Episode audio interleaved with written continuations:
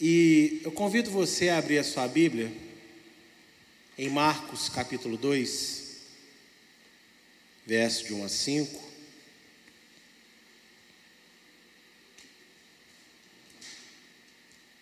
Marcos capítulo 2, verso de 1 a 5.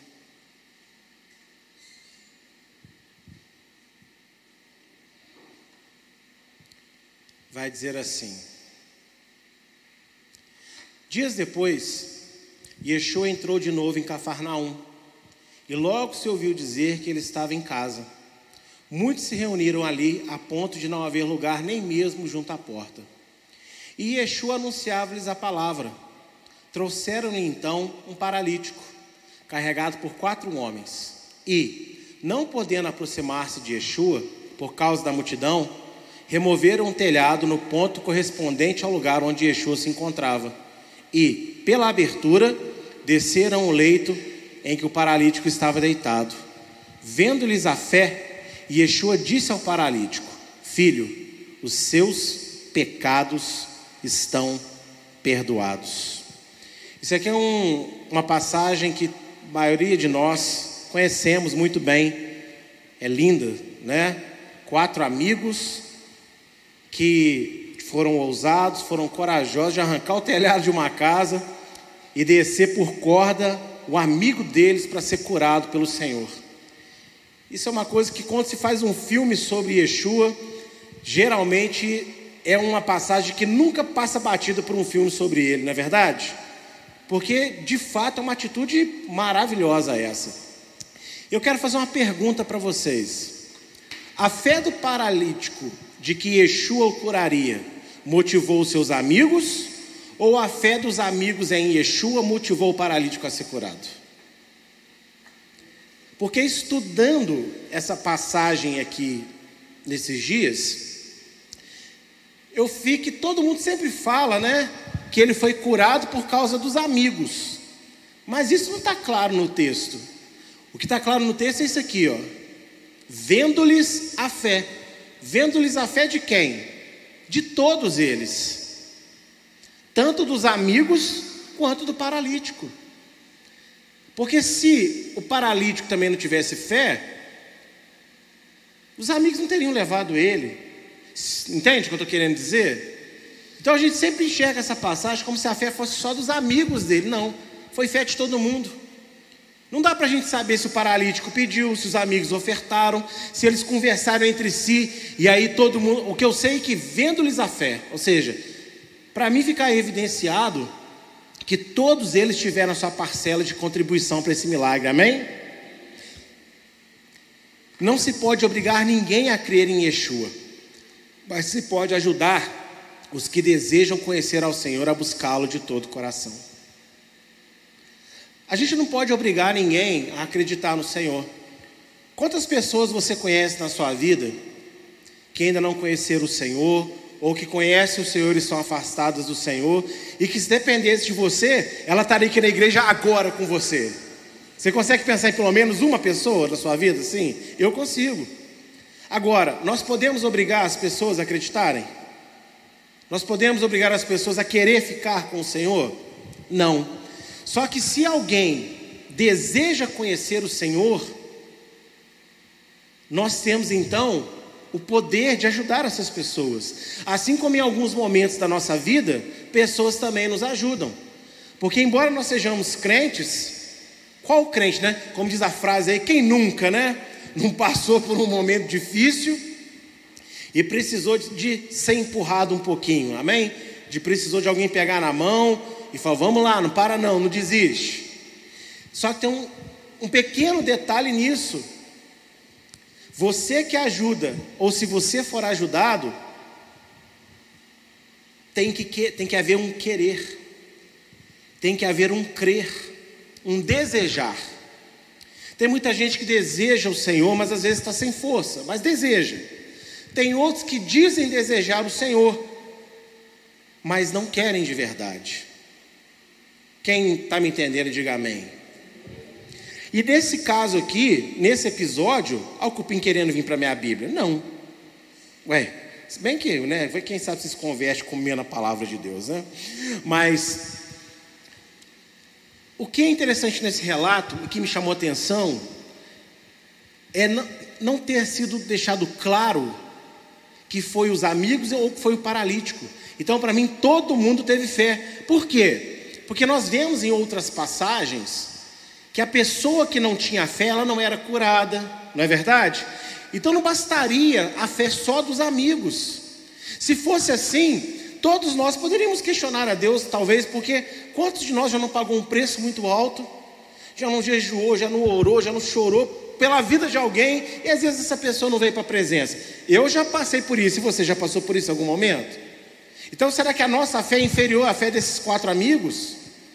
Não, mas dessa vez ficou claro para mim que não é só a fé dos amigos, é a fé do paralítico também. Yeshua ficou admirado da fé de todo mundo, deles de fazerem o ato e do paralítico de se deixar levar até o Senhor. Então isso já vai nos ensinar que por mais que nós desejemos ajudar alguém, se a pessoa também não exercer a própria fé, se a pessoa não exercer o seu querer, não é possível ajudá-la. Entendem isso? Mesmo que você a leve na presença do Senhor, se ela não desejar, não é possível ajudá-la. Quais são e como são os relacionamentos que as pessoas escolhem para si? Onde esses laços de vida as têm levado? Pare para pensar isso um pouco. Os relacionamentos que nós temos. Como são esses relacionamentos? Todos os relacionamentos que nós temos na nossa vida. E como eles, onde eles têm nos levado.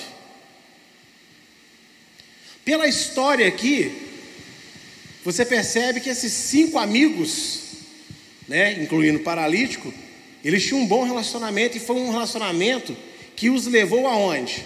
a um lugar maravilhoso a presença de Deus. Mas será que todos os relacionamentos da nossa vida são assim? O mundo diz que amigo de verdade é aquele que nunca abandona, que está presente nos momentos de grande alegria e grande tristeza. É aquele que não precisa falar nada, mas presta atenção. Ou é aquele que fala umas boas verdades tem gosto para todo tipo. Cada um de nós tem o seu conceito do que, que um amigo precisa ser. E esses conceitos é baseado no que, gente? No que nós precisamos. No que nós gostamos. E o mundo diz que um verdadeiro amigo tem mais ou menos essas qualidades. Algumas a mais, algumas a menos. Amém? É o que o mundo diz. Mas a pergunta que eu faço para você é a seguinte: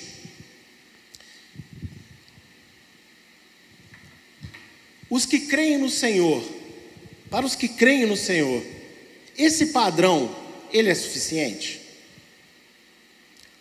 Para nós, pode estar tudo bem.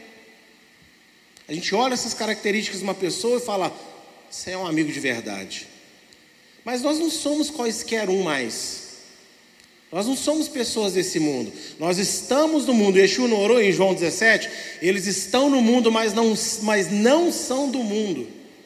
Então, será que para nós, se uma pessoa tiver essas características, a gente deveria aceitá-la facilmente em nossa vida, como um amigo genuíno, como um amigo verdadeiro? O que, vocês acham?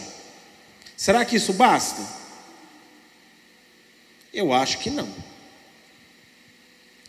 Olha só, Mateus 10, abre aí sua Bíblia, Mateus 10, verso 34 e verso 38.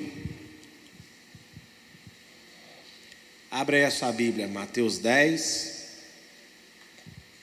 verso 34 até lá no verso 38. Diz assim: Não pensem que vi trazer paz à terra. Não vim trazer paz, mas espada, pois vim causar divisão entre o homem e seu pai, entre a filha e a sua mãe, e entre a nora e a sua sogra. Assim, Os inimigos de uma pessoa serão os da sua própria casa. Quem ama o seu pai ou sua mãe mais do que a mim, não é digno de mim. Quem ama o seu filho ou a sua filha mais do que a mim, não é digno de mim. Pastor, mas esse texto não fala de amigo. Claro que fala. Pela lógica natural das coisas, um marido tem que ter como melhor amigo quem? Sua esposa. A esposa, o marido, um filho, seu pai. Os, os pais deveriam ter seus filhos, os irmãos, né? Um irmão de sangue.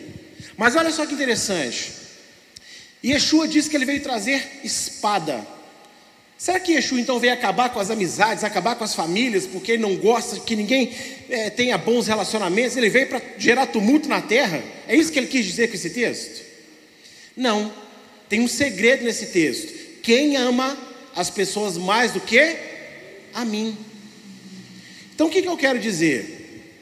Talvez uma pessoa nas nossas vidas possua todas essas características que eu li para vocês acima. Aquela pessoa que está sempre ali te rodeando. Talvez seja uma pessoa que está sempre com você para celebrar contigo um momento feliz, está ali no momento triste. Tem aquela pessoa que às vezes não fala nada, mas está sempre te ouvindo, ou que está sempre falando para você, está puxando a sua orelha que gosta de você. Elas podem ter todas essas características. Mas se essas pessoas roubam o lugar de Deus, será que ela é realmente uma amizade que vale a pena para nós? Outra pergunta: se essas pessoas nos afastam de Deus, será que realmente ela é uma amizade que nós deveríamos cultivar com tanto empenho no nosso dia a dia? Porque Yeshua vem, olha só, Yeshua veio para deixar claro. E isso ele não está falando entre dois amigos, entre eu e o pastor Diogo, entre o pastor Diogo e o Reginaldo, entre o Reginaldo e o Lucas. Ele foi num nível ainda mais íntimo. Ele falou: se dentro de uma casa tiver um marido e a mulher, se o marido, querendo me servir, tiver que escolher entre me servir e deixar de me servir por causa da mulher, se ele deixar de me servir por causa da mulher dele, vai ter consequência. Ele não é digno de mim. Se a mulher querendo me servir não me serve porque o marido é, dificulta a vida dela, ela não é digna de mim, porque ela, eu sou mais importante. É o que Yeshua está dizendo. Uma vez eu falei com a minha mãe que ela tinha que amar a Deus mais do que ela amava a mim e a minha irmã. Naquela época que eu disse para ela, e essa gente conversando, ela fala: Eu achei aquilo um absurdo na época, mas hoje eu entendo. É lógico que você ama um seu não tem explicações para um pai, o amor que ele sente pelo seu filho. Mas ainda assim, se eu tiver que escolher entre amar o meu filho, passar a mão na cabeça dele porque está fazendo tudo errado na vida, e servir a Deus, eu tenho que escolher servir a Deus. Isso não é negociável. Isso, na verdade, impõe uma condição de salvação. Vocês entendem isso? Porque o que significa Yeshua falar que não seremos dignos dele se nós amarmos mais as pessoas do que ele. Literalmente significa você não vai ser salvo. Porque você amou mais as pessoas do mundo do que a mim. Então, para nós que somos crentes, nós devemos avaliar melhor os nossos relacionamentos. Nós devemos avaliar melhor os laços que nós criamos ou os laços que nós possuímos hoje. E interessante é o seguinte, tá vendo esse Mateus 10? Gente, sabe quando eu falo aqui assim, Yeshua não tirou nada de trás da orelha? Quem já viu me falando isso aqui pelo menos uma vez nessa igreja? E fazendo esse estudo para vocês hoje, eu, lembro, eu conheço esse texto profético, mas eu não lembrava dele para fazer essa associação. Gente, nada o Senhor falou de trás da orelha. Tudo ele pegou o Antigo Testamento e aplicou na nossa vida com perfeição. Porque essas palavras dele são exatamente as palavras de Miqueias 7, de 5 a 7. Olha que tremendo isso aqui. Miqueias 7, de 5 a 7. Não acredite em seu amigo, nem confie no seu companheiro. Não compartilhe os seus segredos, nem mesmo com a sua mulher pois o filho despreza o pai, a filha se levanta contra a mãe, a nora contra a sogra, os inimigos de uma pessoa são os da sua própria casa. Eu, porém, olharei para Adonai e esperarei no Deus da minha salvação, o meu Deus me ouvirá. Pastor, então não, não posso confiar na, na pessoa que dorme comigo? Não é o que Miquel está dizendo. É como Yeshua. Não é você não amar e não confiar. É você não confiar mais nas pessoas do que no próprio Deus. Essa que é a questão profética aqui. Está entendendo isso? Existem segredos que nem mesmo para a pastora eu conto. Não é porque eu não confio nela, é porque ela não pode me dar resposta, só quem pode me dar resposta é Deus. Lembra da sunamita? Quando o filho dela morre, ela se desespera, ela conta para o marido que o filho morreu. Ela fala: tá tudo bem, só vou ver o profeta. O marido dela com certeza soube do testemunho, depois que tudo passou, depois que tudo aconteceu. E assim também é o que Yeshua ensina. Vocês não podem amar mais as pessoas do que a mim. E é o que ele está repetindo as palavras de Miquéias. Exatamente a mesma palavra.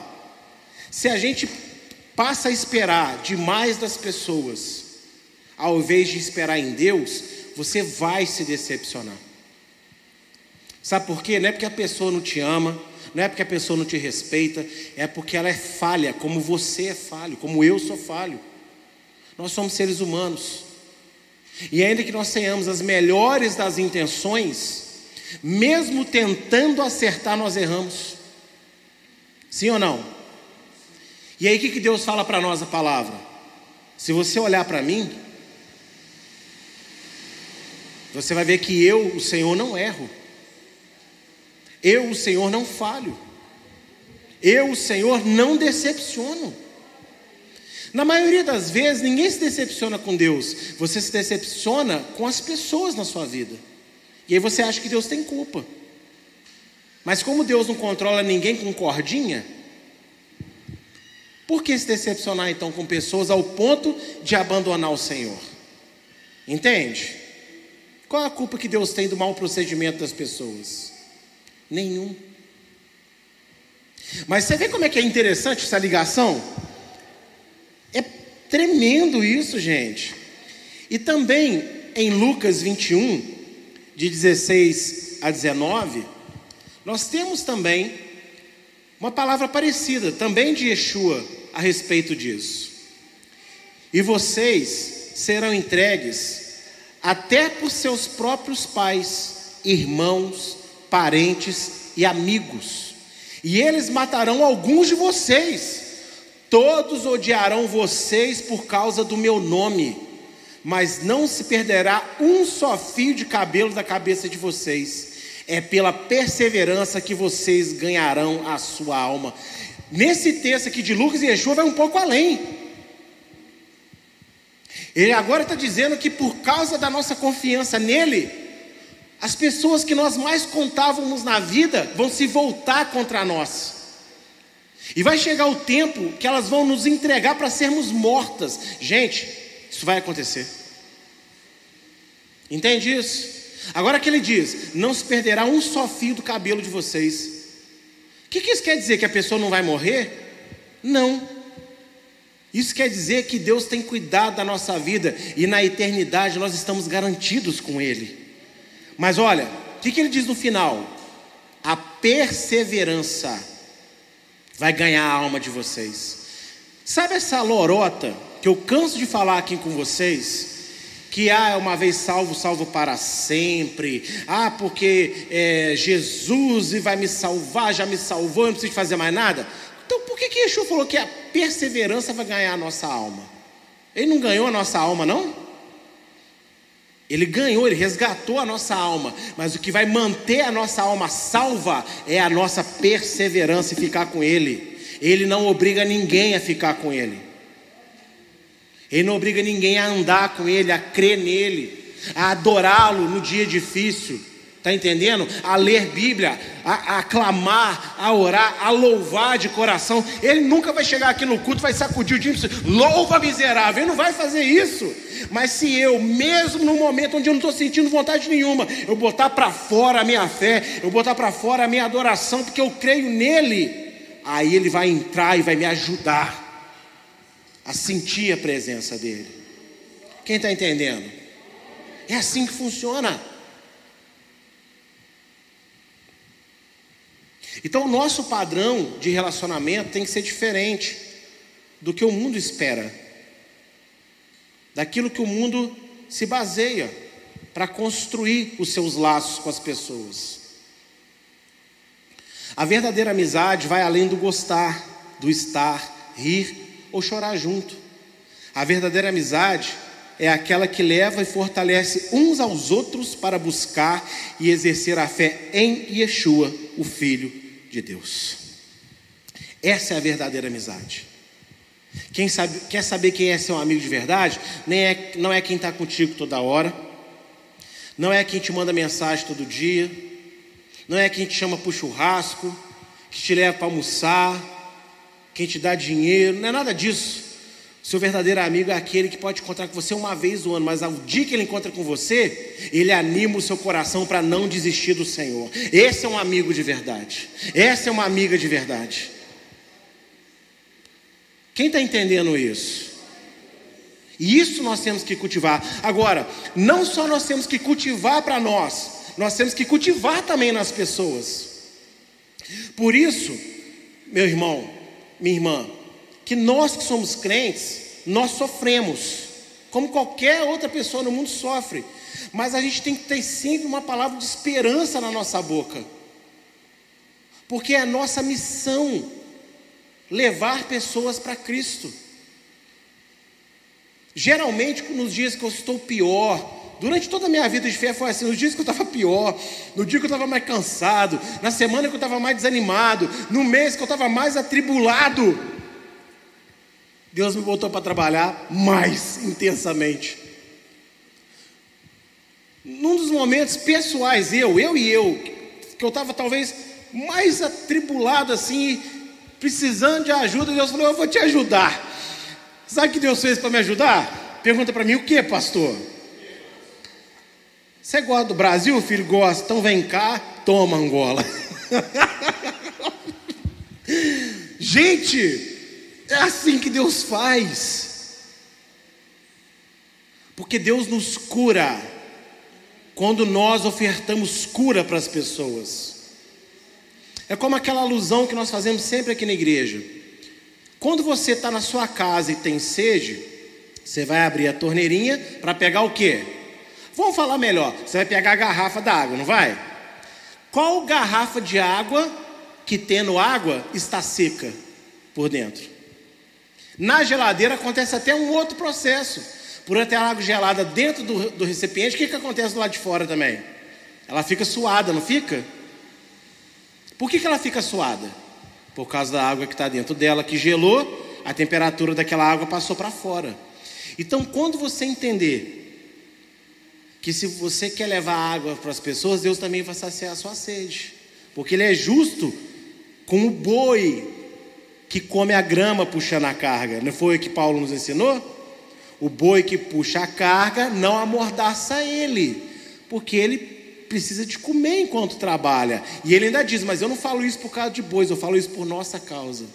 Então, se prepare, porque em nome de Yeshua eu quero profetizar pela minha fé que Deus vai colocar pessoas na sua vida em dias difíceis para você falar do amor de Deus. E você vai ver a transformação que Deus vai fazer no seu ânimo, na sua personalidade, na sua vida. Amém, queridos? Ah, perdi a caneta, está aqui. Deixa eu resgatá-la de Angola aqui agora de novo. Gente, agora preste atenção nisso que eu vou falar. Não é pecado ter amigos não salvos, não crentes. Eu não estou falando que isso é pecado, mas é pecado ignorar a necessidade deles de serem salvos, vivendo como uma pessoa comum, apenas para manter a convivência.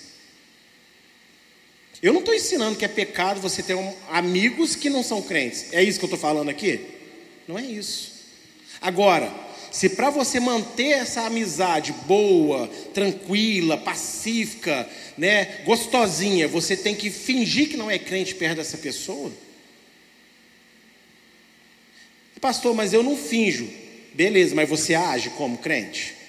Você pode não fingir que não é crente, mas se você também não age como um, dá na mesma. Eu tenho, não é amigos não crentes, não, eu tenho parentes não crentes. E eu amo os meus parentes não crentes. Não deixo de conviver com eles. Agora, quando eu estou com eles, eu sou quem eu sou. Eu sou Jimson, que é pastor da igreja de Ilhaú. Não sou outra coisa. Eu respeito a pessoa por aquilo que ela é.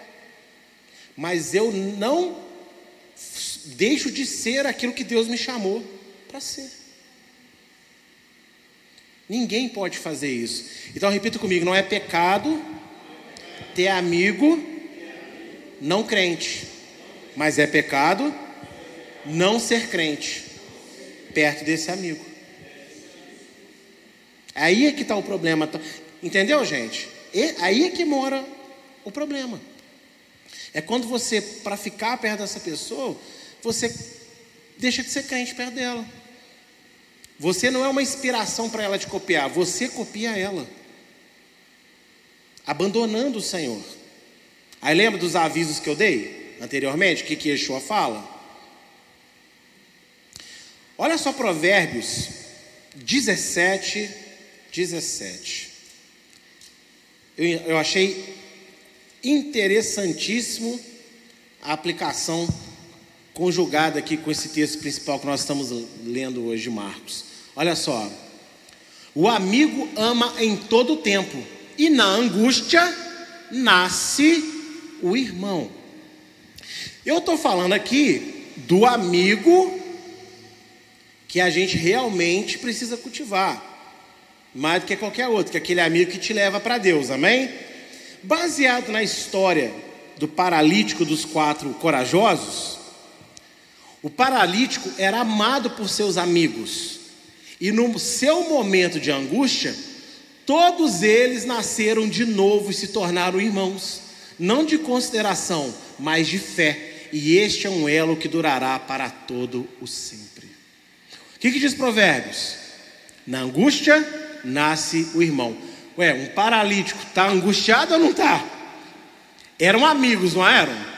Mas ali naquela ocasião eles deixaram de ser meros amigos e se tornaram irmãos. Não é porque, ah, eu considero meu irmão. Não, não, não. Se tornaram irmãos na fé. Gente, quando você tem um irmão na fé, esse elo, ele é mais duradouro que qualquer outro. Porque entre eu e a minha esposa, se um dos dois não for salvos, eu não estarei, né? Um estará com o outro na eternidade, mas o irmão vai estar. Entende isso? Então nós devemos amar as pessoas, mas a gente tem que fazer nascer irmãos. E olha, olha essa oportunidade: os cinco paralíticos, quatro se amavam.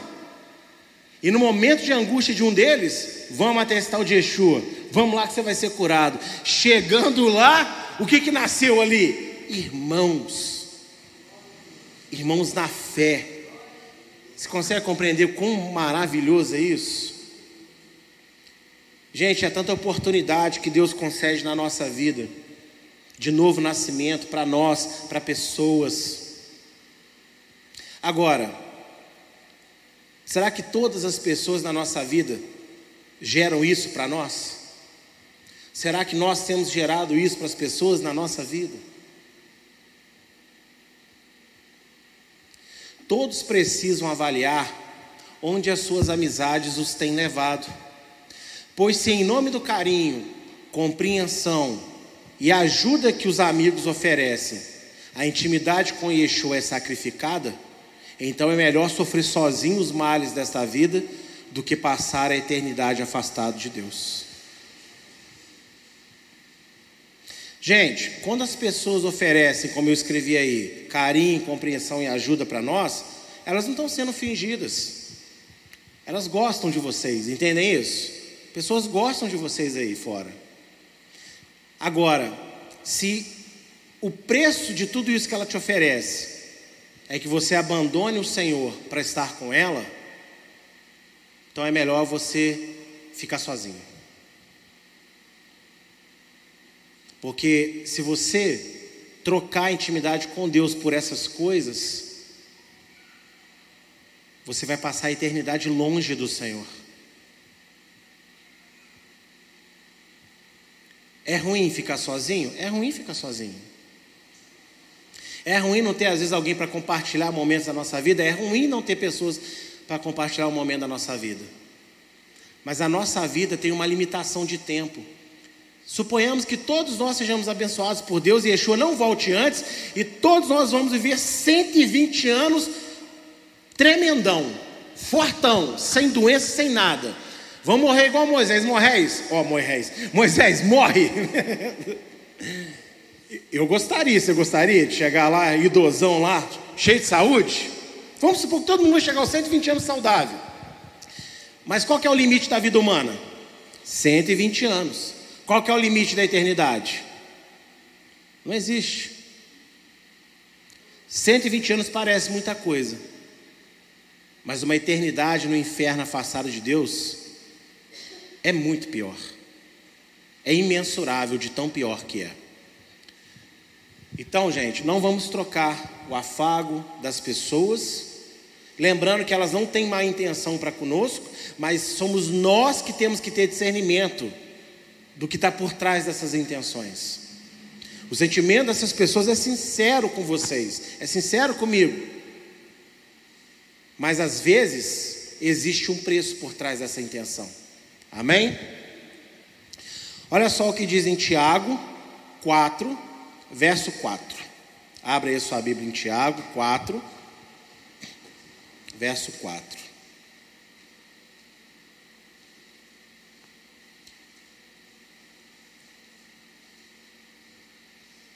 Tiago 4, verso de número 4. Gente infiel, vocês não sabem que a amizade do mundo é inimizade contra Deus? Aquele, pois, que quiser ser amigo do mundo, se torna inimigo de Deus. E como que você se torna amigo do mundo? Geralmente através de pessoas. Não é só por pessoas, né? Até através de algumas coisas também, mas principalmente através das pessoas. Eu quero ser amigo de Deus, mas quero ser amigo do mundo, das pessoas do mundo, vivendo no mundo como elas vivem, fazendo o que elas fazem no mundo. Vai haver essa amizade? Não vai haver essa amizade. Não com Deus. 1 João 2, capítulo 2, de 15 a 17. 1 João 2, de 15 a 17, também vai dizer assim: Não amem o mundo, nem as coisas que há no mundo. Se alguém amar o mundo, o amor do Pai não está nele. Porque tudo que há no mundo, os desejos da carne, os desejos dos olhos e a soberba da vida, não procede do Pai, mas procede do mundo. Ora, o mundo passa, bem como seus desejos, mas aquele que faz a vontade de Deus permanece para sempre. Quantas vezes as pessoas que nos cercam colocam em nós um grande desejo de desfrutar as coisas do mundo. Quantas vezes as pessoas que estão perto de nós querem colocar para nós que não tem nada a ver isso, que não tem nada a ver aquilo, qual que é o mal. E daqui a pouco você está lá, fazendo o que todo mundo faz, vivendo como todo mundo vive. E nesse momento que você está fazendo isso, que, que disse em Tiago? Eu me tornei amigo do mundo. E a minha amizade com Deus? Onde que ela foi? Não existe mais. Agora, essas coisas aqui, elas são passageiras. E a vontade, e quem faz a vontade de Deus? vai viver para sempre, vai ser eterno.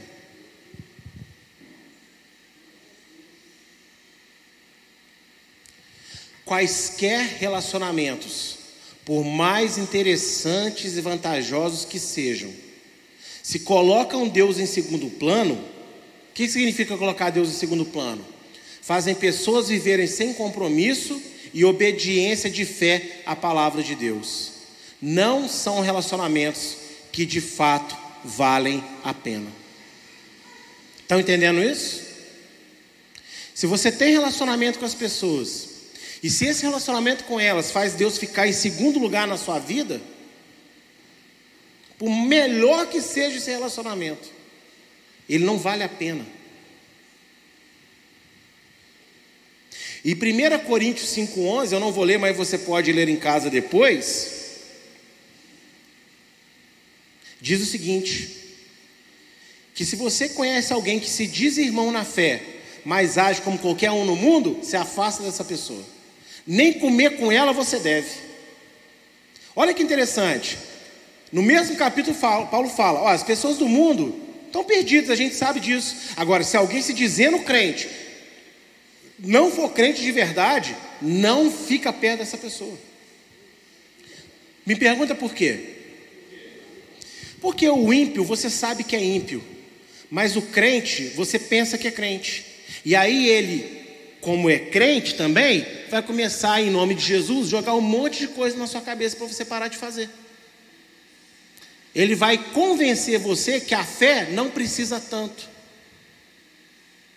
E é o que mais se tem nos dias de hoje. Então Paulo é radical, ó, corta embaixo essa proximidade, para você não ser enganado, para você não ser seduzido e afastado do Senhor. É duro isso, né? Mas é verdade. Gente, já pensou a gente não ser salvo porque a gente quis ser amigo demais de alguém e, a, e por causa dessa amizade a gente só foi se afastando, se afastando, se afastando do Senhor? Toda amizade secular em que a fé em Deus fica escondida ou tímida, para que haja uma boa convivência, conduz à ignorância e ingratidão ao único e verdadeiro amigo da alma humana, Yeshua. Já parou para pensar isso? Eu tenho ótimos amigos dentro dessa igreja, amém? Amigos do Senhor. Mas ninguém me entenda errado. O meu verdadeiro amigo não é nenhum de vocês. É o Senhor Yeshua. Porque, inclusive, se não fosse por Ele, eu não teria vocês como amigos. Ele é o meu verdadeiro amigo. É Ele que eu não posso abandonar de jeito nenhum.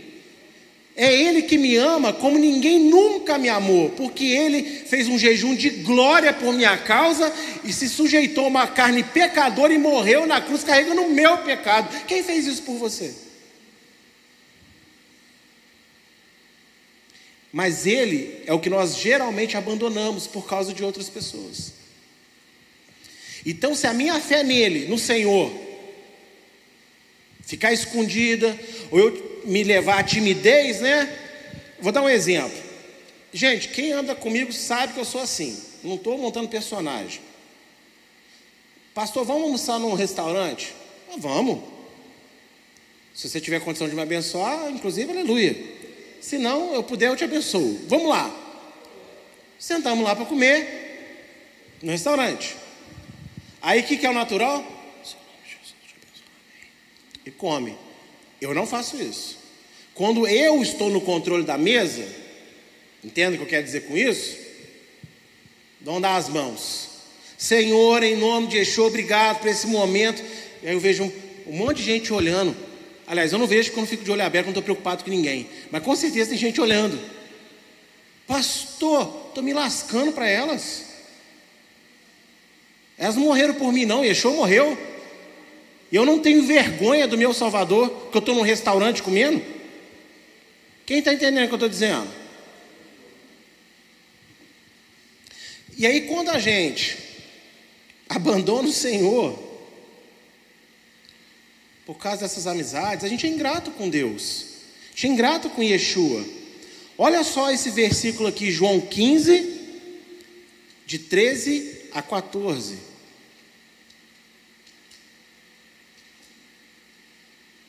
João 15, de 13 a 14. Ninguém tem amor maior do que este, de alguém dar a vida, dar a própria vida pelos seus amigos. Vocês são meus amigos se fazem o que eu lhes ordeno. E Yeshua não está falando aqui que no mundo pessoas dão a vida uns pelos outros. Ele está falando dele. Está dizendo: ninguém tem amor maior do que esse dar a vida pelos amigos. Aí ele deixa claro: vocês são meus amigos. Agora tem uma condição aí também. Somos amigos do Senhor se nós fizermos o que Ele gentilmente nos pede, o que Ele gentilmente nos sugere. O que, que Ele diz ali? O que eu lhes ordeno. Yeshua é nosso amigo, mas Ele é nosso rei, viu? Ele é nosso amigo, mas Ele é nosso Deus. Ele é nosso amigo, mas Ele é nosso Senhor. A gente não pode misturar as estações. E olha só, em João 10, 17, isso fica claro que ele está falando dele mesmo. Porque aqui em João 15 ele diz o quê? Ninguém tem amor, amor, né? Ninguém tem amor maior do que esse, dá a vida pelos amigos. Não é por um amigo, pelos amigos. Olha só o que ele disse lá em João 10, 17. Por isso o Pai me ama, porque dou a minha vida. Então de quem que ele está falando no capítulo 15? Dele. Ele deu a vida. Nós somos servos dele, mas nós somos servos que têm o privilégio de chamar o nosso rei de amigo. O nosso rei é nosso amigo, o nosso Deus é nosso amigo. E não é qualquer amigo, é o nosso melhor amigo. É o nosso amigo verdadeiro. Eu tenho certeza que aqui as pessoas se amam, se respeitam. Às vezes uns têm mais intimidade do que outros. Mas de uma forma geral, eu, na minha cabeça, na minha intenção, eu não quero prejudicar ninguém aqui dentro. Eu quero é ajudar todo mundo. Mas eu sou um ser humano. Em algum momento eu vou falhar com você. Ah, mas você é pastor, você não pode falhar. Não, eu devo me esforçar o máximo possível para não falhar, porque eu tenho uma responsabilidade maior, porque eu sou pastor. Mas eu vou falhar. Davi falhou, Moisés falhou, Abraão falhou. Qual que é o único que não falhou? Yeshua. Então a intenção é não falhar. Agora, o Senhor, Ele nunca falhou. E Ele nunca falhará. E geralmente essa é uma amizade que a gente não cultiva tanto quanto deveria. Seja íntimo de quem te incentiva a intimidade com Yeshua. Aonde estão te levando? E eu falo para você: queira, deseje, cative pessoas que, ao invés de te dar razão na sua amargura, no momento da sua amargura, bota a mão no teu ombro, faz uma oração por você, bota a mão no teu ombro, fala: calma, Deus está contigo. E a gente está vivendo dias esquisitos, né? Por quê? Às vezes você vai falar para a pessoa: Deus é contigo, a pessoa fica com raiva. Quer querer ouvir? O que, que você quer ouvir então? Deus te abandonou mesmo. Você, você acha que você vai se sentir melhor se alguém te falar isso? Está entendendo? Não, gente. O, o Reginaldo entender o que eu estou sentindo não vai resolver meu problema, não. Porque só vai entender, ah, tudo bem, entendeu o que eu senti, mas o que ele pode fazer por mim? Nada. Agora, se ele entender que Yeshua pode me ajudar e trazer uma palavra de Deus para a minha vida, mesmo não entendendo o que eu estou sentindo, ele está me ajudando de verdade. E isso nós devemos fazer uns pelos outros. Seja, você pode repetir essa frase comigo, a verdinha bem, bem forte, seja íntimo de quem te incentiva a intimidade com Yeshua. E o diabo às vezes te bota a raiva de pessoas que falam de Deus para você o tempo todo. Diabo sabe como é que ele trabalha? A pessoa vem falar alguma coisa de Deus para você, aí o que, que você pensa? Está se achando mais espiritual que eu? Tudo é Deus. E eu não sei. Não é uma questão de você saber, não é uma questão de você ser mais ou menos espiritual, é uma questão que essa pessoa é tua amiga de verdade, porque ela está levando o que resolve para a sua vida, que é o Senhor.